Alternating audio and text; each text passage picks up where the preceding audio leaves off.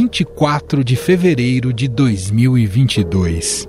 Um dia que ficou marcado na história recente da humanidade.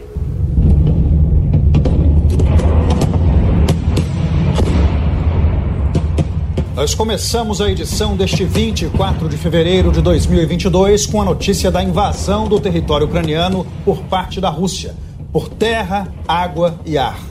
O mundo volta a assistir estarrecido a cenas de guerra, bombardeios, feridos, mortos, batalha campal.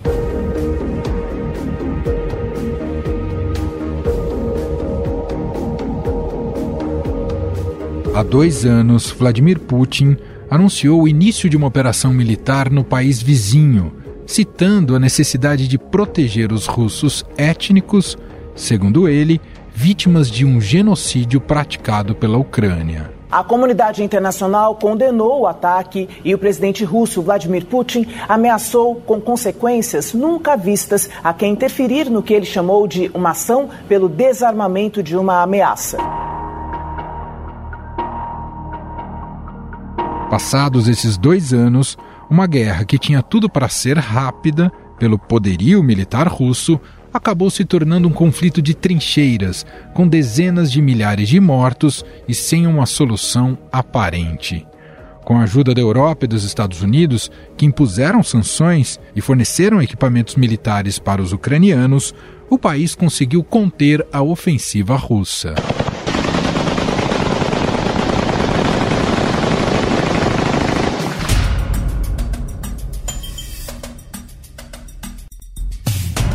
No entanto, essa resistência vai se esmorecendo aos poucos.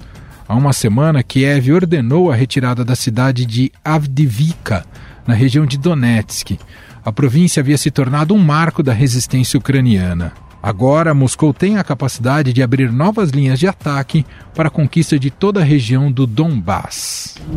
As tropas ucranianas já se retiraram da cidade. Houve um ataque maciço com mísseis que marcaram o fim da resistência ucraniana em Severodonetsk. Há relatos de que os bombardeios atingiram também outras cidades.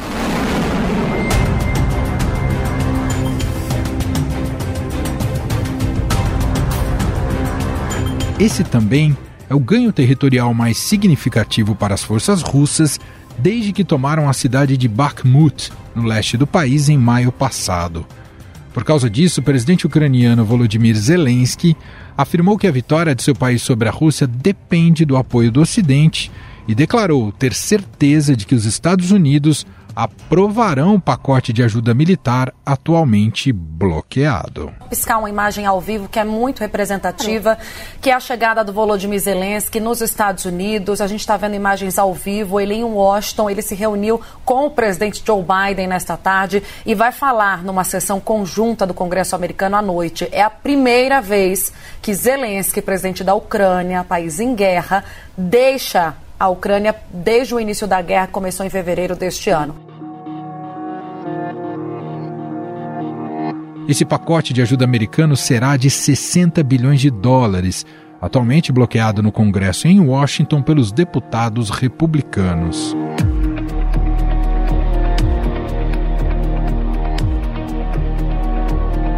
Nos últimos dois anos, os aliados da Ucrânia enviaram uma grande quantidade de ajuda militar, financeira e humanitária ao país cerca de 92 bilhões de dólares vieram de instituições da União Europeia e mais de 73 bilhões dos Estados Unidos até janeiro de 2024, de acordo com o Instituto Kiel para a Economia Mundial. House of Representatives must pass the bipartisan National Security Bill. The bill provides urgent funding for Ukraine. Mas o fluxo de contribuições diminuiu nos últimos meses em meio ao debate sobre por quanto tempo os aliados vão poder apoiar de forma realista a Ucrânia. Por outro lado, as sanções impostas à Rússia não funcionaram tão bem quanto os países ocidentais esperavam, e os russos ainda conseguem vender seu petróleo e obter peças e componentes para sua indústria militar. A União Europeia aprovou o 13º, já são 13, pacotes de sanções contra a Rússia por causa da guerra na Ucrânia. Essas punições foram apresentadas depois da morte do opositor de Putin, o Alexei Navalny. Atualmente, cerca de 18% do território ucraniano permanece sob ocupação russa, incluindo a península da Crimeia, anexada em março de 2014, e grande parte das regiões de Donetsk e Luhansk no leste. Pela primeira vez, o presidente ucraniano Volodymyr Zelensky divulgou o número de soldados mortos na guerra, 31 mil. Mas as estimativas de organismos internacionais apontam que o número total pode chegar até 700 mil entre russos e ucranianos. O conflito também mudou o mapa da Ucrânia. Mais de 6 milhões de refugiados emigraram para nações vizinhas e outras 5 milhões de pessoas se deslocaram dentro do país. Às 5 peguei um trem. Minha vida mudou 100% em meio-dia, mas fico feliz em saber que temos um lugar para ir. Algumas pessoas não têm para onde correr, para se abrigar, e isso é um problema terrível.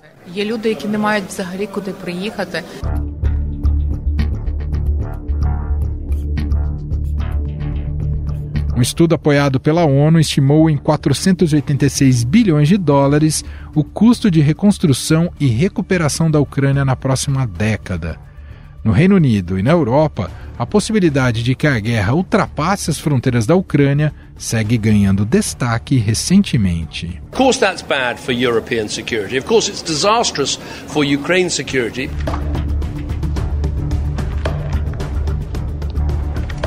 Mesmo sentido, a Organização do Tratado do Atlântico Norte, a OTAN, tem se mobilizado para quando isso ocorrer. A aliança vai demonstrar a sua capacidade de reforçar a região da Europa e do Atlântico através do movimento transatlântico de forças da América do Norte.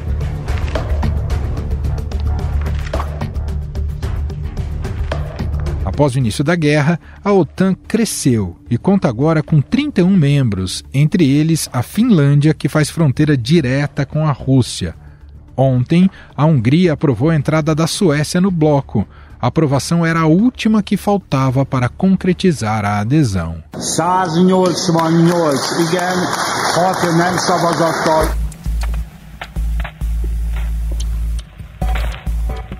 Essa expansão da OTAN é vista por muitos como garantidora de mais segurança, mas existe um risco de que justamente essa ampliação possa aumentar a insegurança mundial.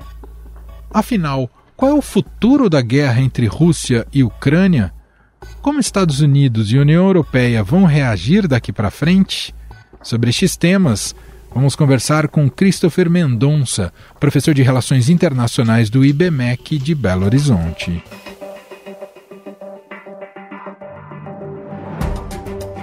Olá, professor, seja muito bem-vindo, tudo bem? Olá, Emanuel, tudo ótimo, e você? Tudo bem. É, obrigado pelo convite. Imagina. Professor, olhando para estes dois anos da invasão russa né, em território ucraniano, completados no último sábado, chama a atenção a resiliência russa, tanto na área econômica como na militar? Isso, digamos que não estava muito no radar, professor? Não, a Rússia se preparou muito para esse momento, né? Regimentaram armas, é, dinheiro também, pagamentos, e se fizeram como uma fortaleza nesse momento difícil né, da, da história russa. Então, nesse sentido, o Vladimir Putin ele preparou o país para aguentar esse sufoco que está passando agora. A gente viu algumas coisas interessantes, como, por exemplo, tentativa da Ucrânia de ir contra a Rússia, mas não deu certo. É, mas a Rússia certamente está num, numa posição bastante privilegiada. Por que as sanções até agora, professor, não foram suficientes para intimidar a Rússia? Os Estados Unidos prometeu, prometeram mais sanções. Tem relação com a dependência da Europa, por exemplo, do petróleo e gás russo? Tem totalmente a ver. É, a Rússia tem muitos países né, sob sua dependência, inclusive a Alemanha e a França são países que dependem muito da Rússia pela questão do gás natural e do petróleo. Então, nesse sentido, os Estados Unidos se sente pressionado né, por esses países da Europa para não é, infringir, né, não submeter a Rússia a mais sanções. Então, nesse sentido, tem totalmente a ver a questão da dependência dos países. A, a resistência ucraniana, a gente pode dizer que ela nunca esteve tão frágil e esgotada como está agora, isso olhando para desde o início do, do conflito, como é que o senhor avalia, professor? Podemos dizer sim que a Ucrânia nunca esteve tão fraca como agora nesse atual contexto. É, tanto é que a Rússia está né, avançando e conquistando novos territórios lá na Ucrânia. É, uma parte ali ao leste, Kharkiv, principalmente cidades ali no, no leste da, da Ucrânia estão sendo conquistadas pela Rússia. E nesse sentido, a Rússia acaba se tornando um, um alvo muito importante, né, no sentido de que é, acaba se tornando um ator muito importante nesse, nesse contexto.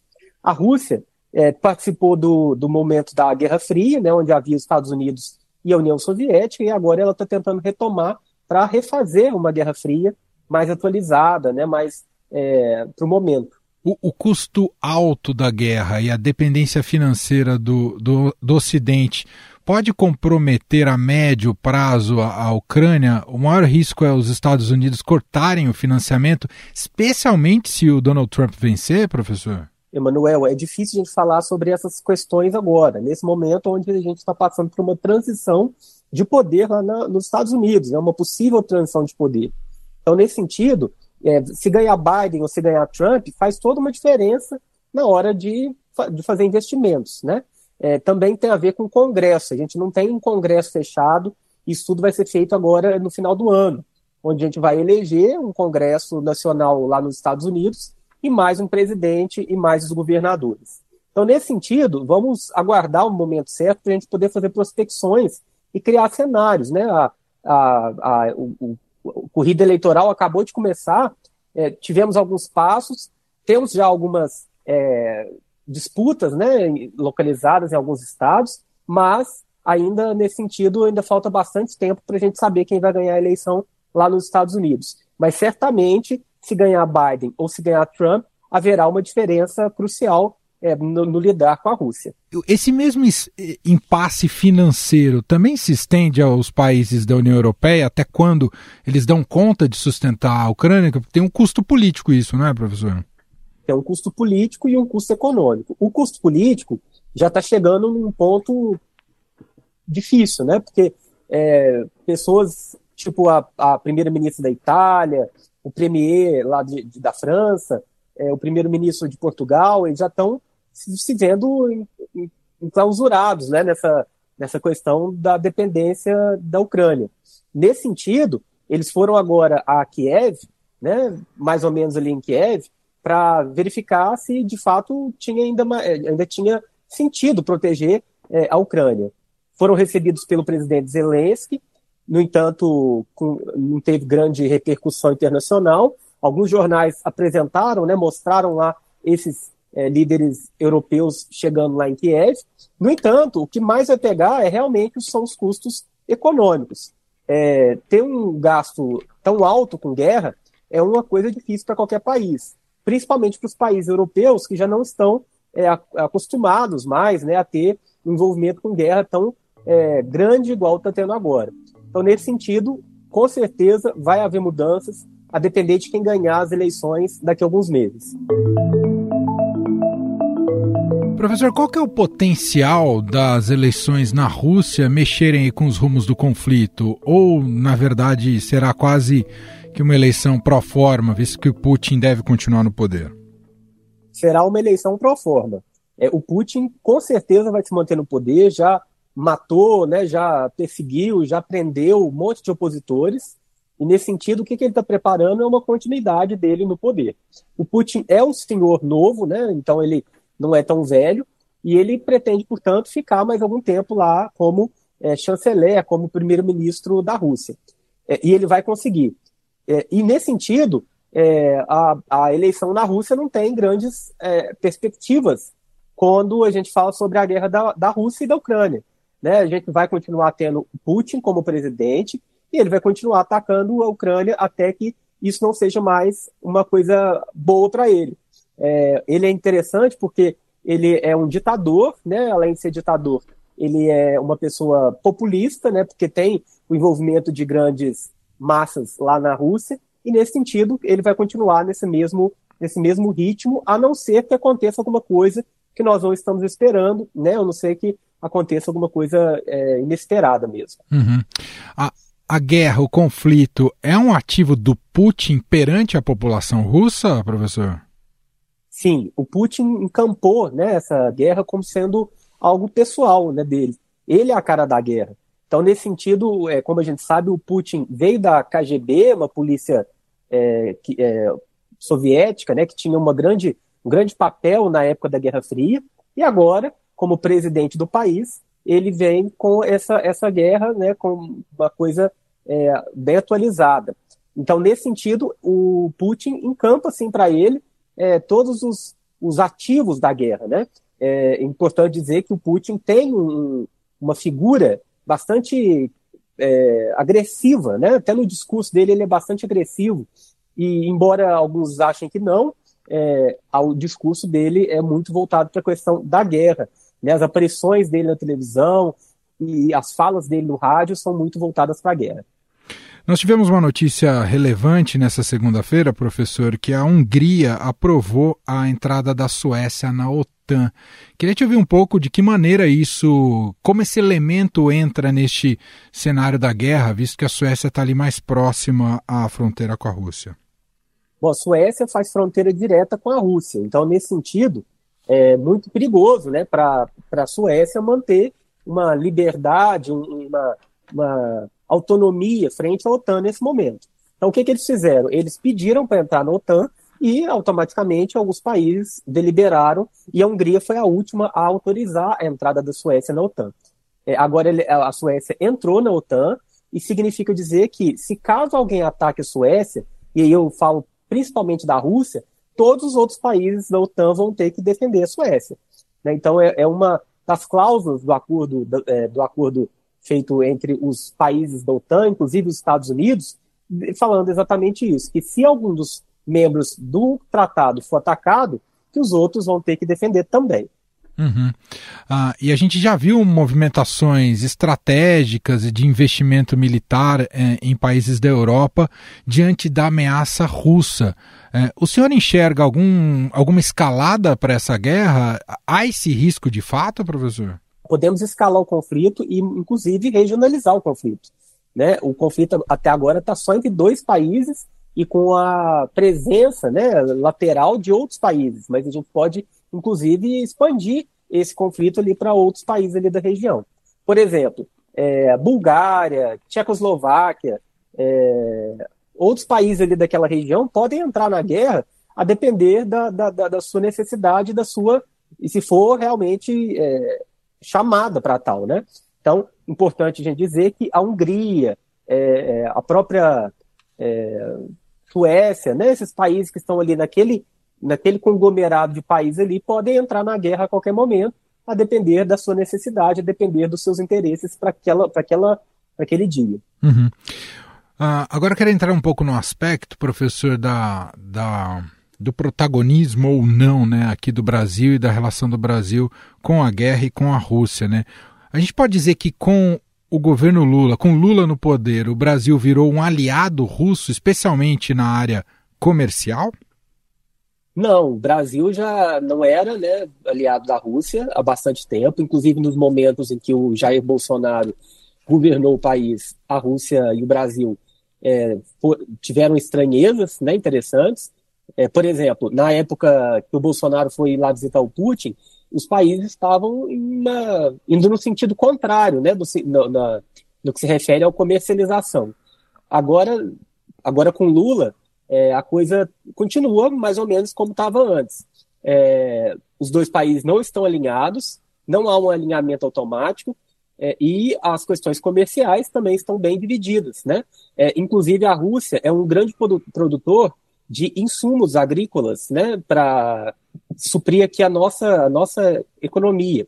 Então, nesse sentido, nós dependemos muito da Rússia e estamos aqui é, tentando negociar o mais facilmente possível com o Putin para que a gente não falte nada aqui no nosso país. O Lula tem uma habilidade boa nesse sentido, ele conversa com os líderes mundiais de um jeito bastante importante. Então, nesse sentido, é, é, é interessante a forma como a nossa diplomacia age, né? com passos bastante é, cautelosos, com, bastante, com pouca velocidade, né? Então, nesse sentido, a gente não faz nenhum tipo de ato brusco, né? Uhum. Mas nesse sentido, a gente está caminhando para algo é, parecido com o que tinha antes aqui, quando o Bolsonaro era o presidente.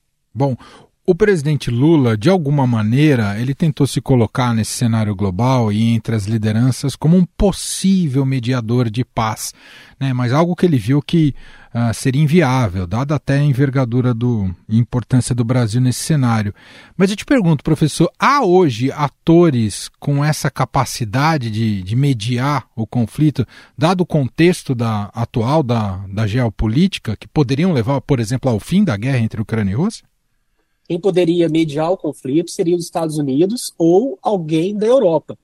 É, fora desses dois ambientes, não tem ninguém com capacidade diplomática para tal.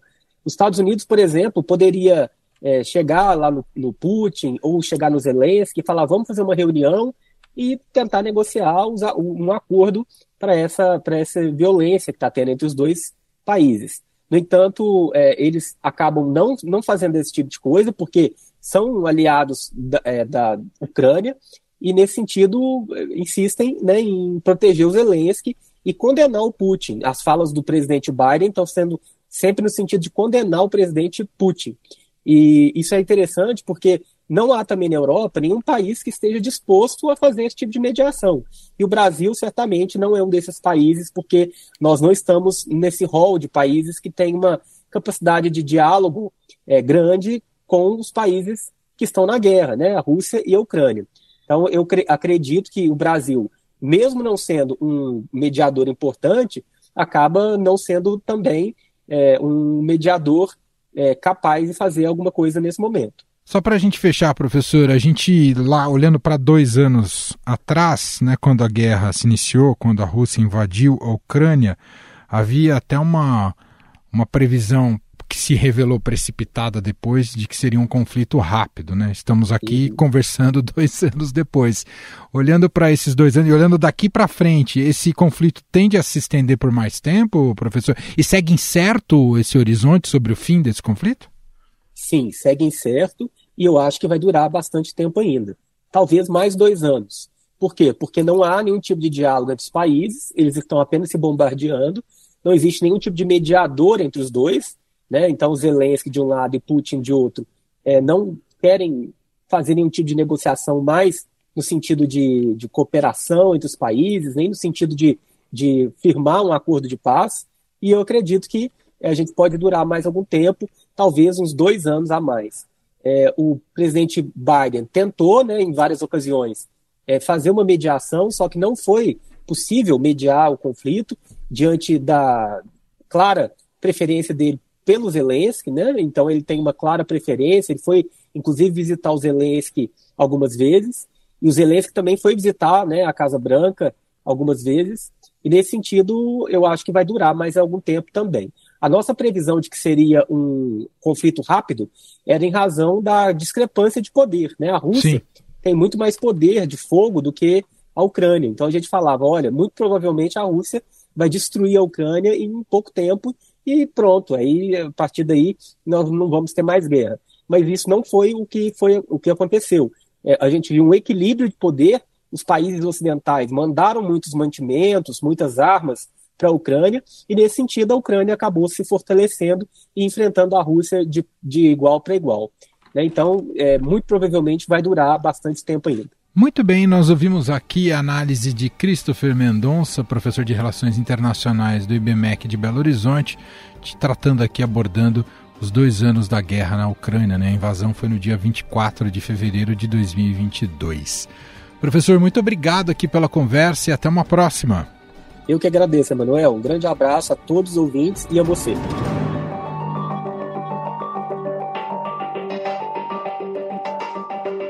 Estadão Notícias. Antes da gente fechar a edição de hoje aqui do Estadão Notícias, o João Abel tem um recado pra gente que vale a pena você ouvir. Olá, Emanuel Bonfim, olá, ouvinte do Estadão Notícias. Aqui quem fala é João Abel, repórter do Estadão, e eu tô passando aqui para convidar todo mundo para ouvir o podcast especial Momento Oscar, que vai entrar aí no feed do Estadão Notícias nessa terça-feira, dia 27. É uma conversa super legal com cinco jornalistas do Estadão falando sobre os indicados a melhor filme aí na maior premiação do cinema. A gente falou, claro, de Oppenheimer, de Pobres Criaturas, de Barbie, Anatomia de uma Queda, Zona de Interesse, vários filmes que estão estreando aí no cinema às vésperas do Oscar. E é claro que a gente deu os nossos né? Os pitacos sobre quem podem ser os grandes vencedores das principais categorias. Ficou bem legal mesmo, então convido todo mundo para ouvir. Vai entrar no feed do Estado Notícias em todos os tocadores. É só procurar por Momento Oscar. Afinal, faltam poucos dias pro Oscar, então esse é o momento de você conferir o programa e ficar por dentro de tudo sobre a premiação. Então corre lá para conferir. Um abraço, Emanuel. Estadão Notícias. Este foi o Estadão Notícias de hoje, terça-feira, 27 de fevereiro de 2024. A apresentação foi minha, Emanuel Bonfim. Na produção, edição e roteiro, Gustavo Lopes, Gabriel Alegrete e Gabriela Forte. A montagem é de Moacir Biasi. E o nosso e-mail é podcast@estadão.com. Um abraço para você e até mais.